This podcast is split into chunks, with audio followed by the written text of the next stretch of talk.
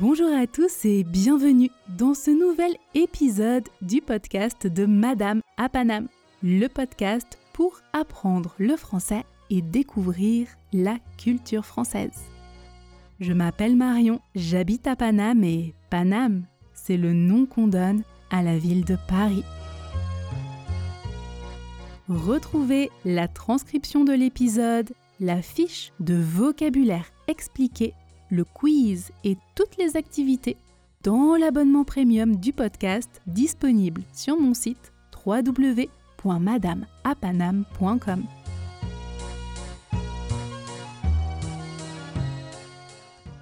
Ceci est le dernier épisode de la saison 5. Nous ferons ensuite une petite pause pour les vacances et nous reviendrons en septembre. La sortie de mon livre Je parle français avec Madame Apanam est prévue dans quelques jours. Je suis impatiente. Ce sont 75 dialogues du quotidien pour que vous sachiez quoi dire exactement dans chaque situation sans stresser et sans bloquer à l'oral. C'est du français authentique. Je vous enseigne exactement ce que disent les Français dans ces situations. Les dialogues sont accompagnés des audios, bien sûr, donc vous pouvez répéter en même temps pour pratiquer et automatiser à l'oral. Et il y a aussi le vocabulaire, les exercices et des quiz qui accompagnent les dialogues. Il me tarde que vous découvriez enfin le livre. La date de sortie peut légèrement varier, peut légèrement changer en fonction de votre pays. Si vous allez sur Amazon de votre pays, Amazon Italie, Amazon Espagne ou US, vous verrez la date qui s'affichera. Dans certains pays, il sera uniquement possible de commander sur Internet. Et dans d'autres pays, comme dans ceux de l'Union européenne, vous pourrez directement trouver le livre en librairie. Il y aura donc la version papier, le livre, et la version e-book, qui est déjà disponible dans certains pays. Je vous mets le lien dans la description de l'épisode et toutes les informations et les liens pour commander le livre se trouvent bien sûr sur mon site www.madameapanam.com. C'est une nouvelle aventure et ce livre, c'est grâce à vous et je l'ai fait pour vous. Il me tarde d'avoir vos retours. C'est l'été en France. Il fait beau, il fait chaud. Beaucoup de Français sont actuellement en vacances. Est-ce que vous êtes en vacances, vous aussi, ou pas? L'été, c'est aussi la saison des festivals. Oui, et c'est ça dont on va parler aujourd'hui. Les festivals en France. Alors oui, il y a deux semaines, dans le dernier épisode culturel de ce podcast, nous avons parlé du Festival d'Avignon. Mais aujourd'hui, je vais vous donner encore d'autres idées de festivals pour vos prochaines vacances en France.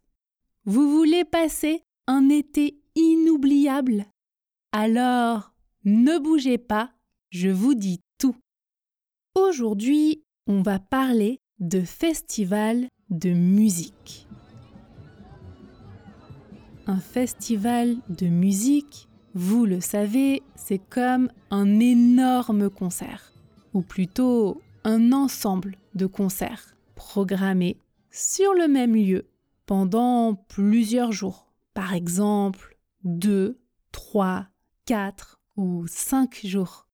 Dans les grands festivals, des dizaines de milliers de personnes que l'on appelle les festivaliers viennent pour assister au concert, chanter, danser et faire la fête. L'ambiance des festivals est unique. En général, les festivals sont organisés dans des champs ou dans des parcs. Cela dépend de la taille du festival et c'est l'occasion de voir plein d'artistes différents en même temps.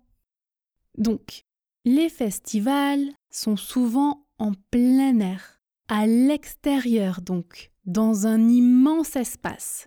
Vous pouvez vous déplacer comme vous voulez, passer d'une scène à une autre quand vous voulez, vous éloigner un peu pour vous reposer, manger, vous rafraîchir, et toujours dans une ambiance conviviale et festive.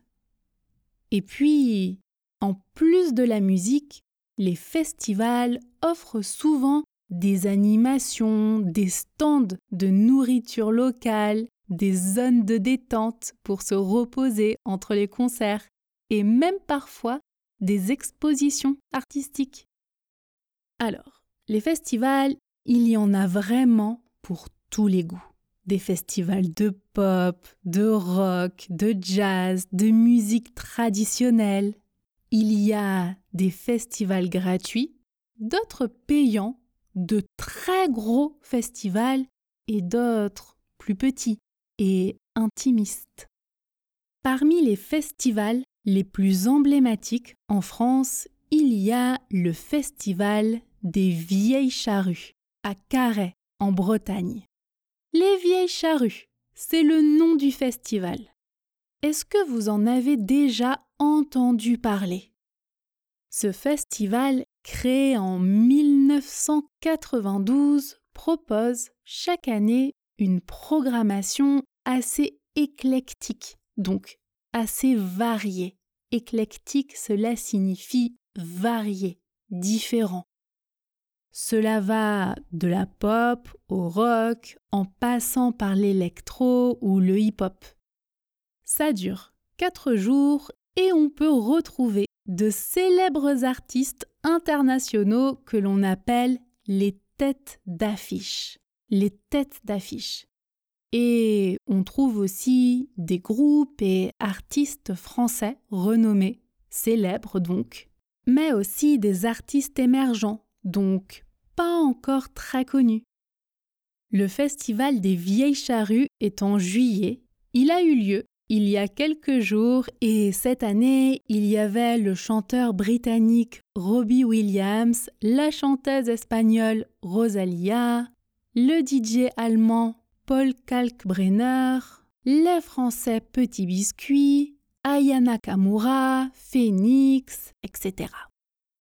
Et en plus, cette année, en 2023, une cinquième soirée a été ajoutée aux quatre jours habituels pour accueillir les très célèbres Red Hot Chili Peppers. Évidemment, avec une telle programmation et une soirée supplémentaire, le record de fréquentation a été battu, puisqu'en 2023, il y a eu 346 000 festivaliers aux Vieilles Charrues, contre 280 000 en 2022. C'est énorme. Oui, c'est un événement exceptionnel. Ce n'est pas pour rien que ce festival est l'un des plus gros, des plus importants de France. Ce qui fait aussi d'un festival une expérience unique, c'est le camping. Alors oui, le camping en festival, c'est vraiment quelque chose. Bon, souvent, les festivals sont de très gros événements qui ont lieu à l'écart des villes, en dehors des villes, pour avoir plus de place. Et comme on l'a dit, ils durent plusieurs jours. Alors, comment fait-on pour se loger, pour dormir? Où dort-on entre deux journées de festival? Eh bien, la réponse est simple. On reste sur place. Oui, la plupart des festivals prévoient un camping géant juste à côté du site où ont lieu les concerts. Et les festivaliers viennent alors avec leur tente, leur sac de couchage. Ils vont profiter de la journée et de la soirée, écouter de la musique, danser, faire la fête. Puis, une fois que c'est terminé, hop, tout le monde part au camping. Alors, on ne parle pas de camping familial tranquille, hein non, pas du tout. C'est un camping qui regroupe des milliers de festivaliers, de personnes qui sont là pour faire la fête, pour s'amuser. Alors oui, vraiment, le camping en festival est une expérience en soi. Hein. Une expérience conviviale, festive et pas vraiment reposante, c'est vrai. Alors, quand je parle de camping géant, c'est vraiment géant, gigantesque. Imaginez, le camping des vieilles charrues peut accueillir jusqu'à 35 000 tentes. 35 000 tentes C'est surréaliste Bon, évidemment, si vous voulez vous reposer entre deux journées de festival, le mieux, c'est de trouver un logement à côté, un hôtel ou un Airbnb, par exemple, pour être plus au calme. Sinon, parmi les festivals que j'aime bien et que je vous recommande, il y a le festival de Marciac. Marciac, c'est une petite ville dans le Gers, dans le sud-ouest de la France, vers Toulouse. Ce n'est pas du tout touristique, c'est la campagne. Et si vous aimez le jazz et le blues, c'est LE festival que je vous recommande. La programmation est incroyable. C'est en ce moment, donc si vous êtes en vacances dans le coin, si vous êtes en vacances actuellement dans le sud-ouest de la France, allez-y, il y a encore des places. Cette année, il y a Nora Jones, Ben Harper, le pianiste Sofiane Pamar que j'adore. Il y a aussi Femi Kuti, Goran Bregovic, enfin une programmation exceptionnelle. Toujours. Autre festival que j'adore et auquel je suis souvent allée, c'est le festival Arte Flamenco à Mont-de-Marsan, dans le sud-ouest de la France aussi. Ça dure une semaine et il y a toujours des artistes de flamenco incroyables, chanteurs, danseurs, guitaristes, c'est une folie.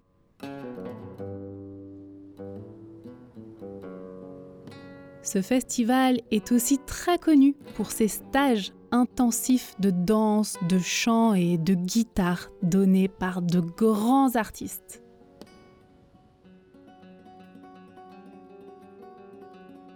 Quoi d'autre? Il y en a beaucoup, hein, des festivals. Là, je vous parle de ceux que j'aime particulièrement en France. Ah, un autre que j'aime, c'est le Festival interceltique de Lorient ça, c'est en Bretagne. C'est de la musique celtique.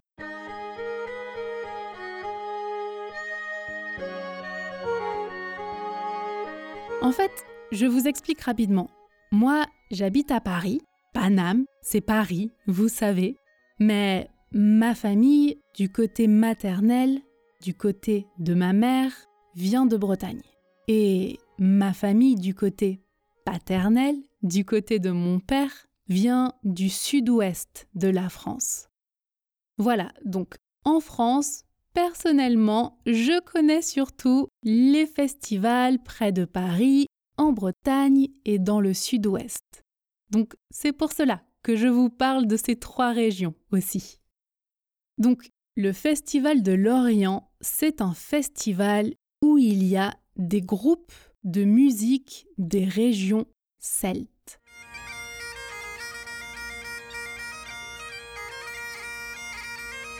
Alors, petite explication rapide. Les Celtes, c'est quoi? Alors, expliquer très très rapidement, les Celtes, c'est un groupe de peuples très anciens qui vivaient il y a plus de 2000 ans dans certaines régions d'Europe comme l'Irlande, l'Écosse, le pays de Galles, l'Angleterre, la Bretagne en France et dans une partie de l'Espagne et de l'Europe centrale. Aujourd'hui, une grande partie de la culture celtique a disparu. Mais il reste encore des éléments comme la musique, qu'on appelle la musique celtique, et la langue. Le breton, le gaélique, irlandais et écossais et le gallois sont des langues celtiques qui sont toujours parlées aujourd'hui. Donc, pourquoi je vous raconte ça? En fait, ce festival interceltique de l'Orient est un festival international. Donc, il y a des Celtes de partout qui viennent. Et c'est vraiment un festival dans lequel on célèbre cette partie de la culture, qui est en partie la mienne et à travers laquelle je me reconnais et je m'identifie en partie.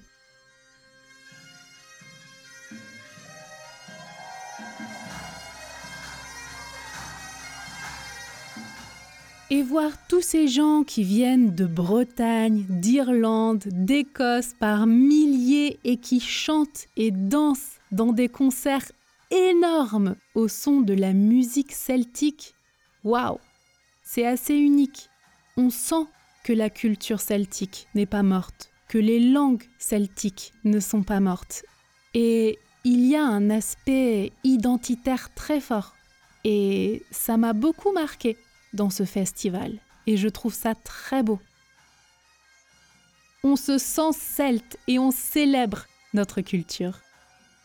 Donc, que vous soyez celte ou pas, si vous aimez cette musique, je vous invite à participer au Festival interceltique de Lorient.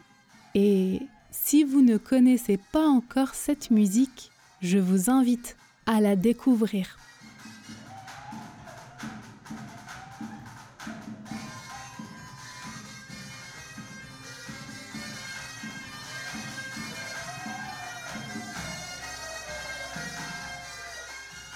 Enfin, un dernier festival que j'aime beaucoup et dont je garde de beaux souvenirs, c'est le Festival du bout du monde, en Bretagne aussi. C'est pendant le premier week-end d'août. Donc, si vous êtes en Bretagne en août, allez-y. J'adore ce festival. Alors, déjà, le cadre. C'est à 300 mètres de l'océan c'est dans un parc naturel au milieu des champs et c'est un festival qui prend beaucoup d'initiatives écologiques pour réduire l'impact du festival et il est aussi connu pour cela. Au niveau de la musique, c'est assez éclectique. Il y a beaucoup d'artistes d'univers différents. Cette année, il y a Franz Ferdinand, Lila Downs que j'adore, Tiken Jaffa que j'adore aussi. Vous savez quoi? Je vais vous faire une playlist Spotify avec les artistes dont je vous parle dans cet épisode. Je ne peux pas diffuser leur musique ici parce que je n'ai pas les droits, mais je vais vous faire la playlist de l'été. Comme ça, on part un peu en festival ensemble. Et peut-être que vous ferez de belles découvertes musicales. J'espère en tout cas. Et donc, pour finir, avec une anecdote sur ce festival, moi j'ai souvenir d'y être allée avec ma mère. J'étais adolescente, je devais avoir 13, 14 ans. Ma mère m'amenait beaucoup dans les concerts et les festivals plus jeunes. Donc, vous voyez, Allez-y en famille, avec les enfants, c'est chouette. Quel que soit votre âge, entre amis, en famille ou même seul, On n'a pas besoin d'avoir des gens autour de soi pour faire les choses. Allez-y, allez en festival. Donc, cette anecdote. Je devais avoir 13 ou 14 ans et je me rappelle d'avoir attendu pour être tout devant pour aller voir un spectacle de flamenco. Je voulais le voir. Je ne connaissais pas les artistes, mais je voulais le voir et être tout devant. Et j'ai pris une claque devant ce spectacle. Prendre une claque, ça signifie être marqué, ressentir une forte émotion. C'est une image, bien sûr. La danseuse m'a énormément marqué, énormément. Et en fait, pour moi, ça a été le début d'une grande aventure avec le flamenco qui dure encore. Plus tard dans ma vie, je suis partie vivre plusieurs années en Espagne où je prenais des cours de flamenco tous les jours. C'est un vrai truc dans ma vie. Le flamenco fait partie de ma vie. Et ça a commencé à cette époque et ce spectacle m'a vraiment marqué. Et cette danseuse m'a vraiment marqué. Ça a été un peu comme un déclic. Et cette danseuse, elle est israélienne, elle fait des tournées, elle a habité dans plusieurs pays du monde. Et un jour, complètement par hasard, il y a deux ans, donc c'est assez récent, j'ai vu que cette danseuse donnait des cours de flamenco à Paris, parce qu'elle habite en France maintenant. Elle habite à Paris. La chance Donc, j'ai commencé à prendre des cours avec elle et, comme je vous disais, c'était il y a deux ans à peu près et c'était plus de dix ans après avoir vu ce spectacle en festival. Et c'est une immense artiste. Et la première fois que j'ai pris un cours avec elle, que je l'ai vue, c'était fou, c'était un grand moment. Cette artiste, elle s'appelle Sharon Sultan. C'est drôle parce que je vous en parlais dans l'épisode sur le Festival d'Avignon et en plus d'être une danseuse exceptionnelle, c'est une femme incroyable, incroyablement généreuse, incroyablement inspirante et bienveillante. Elle a une énergie, une aura vraiment indescriptible. C'est une vraie rencontre et c'est l'une des personnes que je connais, que j'admire le plus et c'est un grand privilège d'étudier avec elle. Donc voilà, je prends mes petits cours chaque semaine, mais au-delà de ça, c'est une personne qui impacte ma vie de manière très positive. Donc voilà, allez en festival, faites des rencontres, parce qu'on fait toujours des rencontres en festival, des rencontres amicales, musicales, et c'est une bonne occasion pour vous de pratiquer votre français parce que les festivaliers sont détendus, ils sont ouverts et ils sont là pour s'amuser et pour parler. Alors, à Paris, et en région parisienne, les festivals que je vous conseille, les plus connus sont Rock en scène, Lollapalooza, Wheel of Green et Solidays. Combien ça coûte?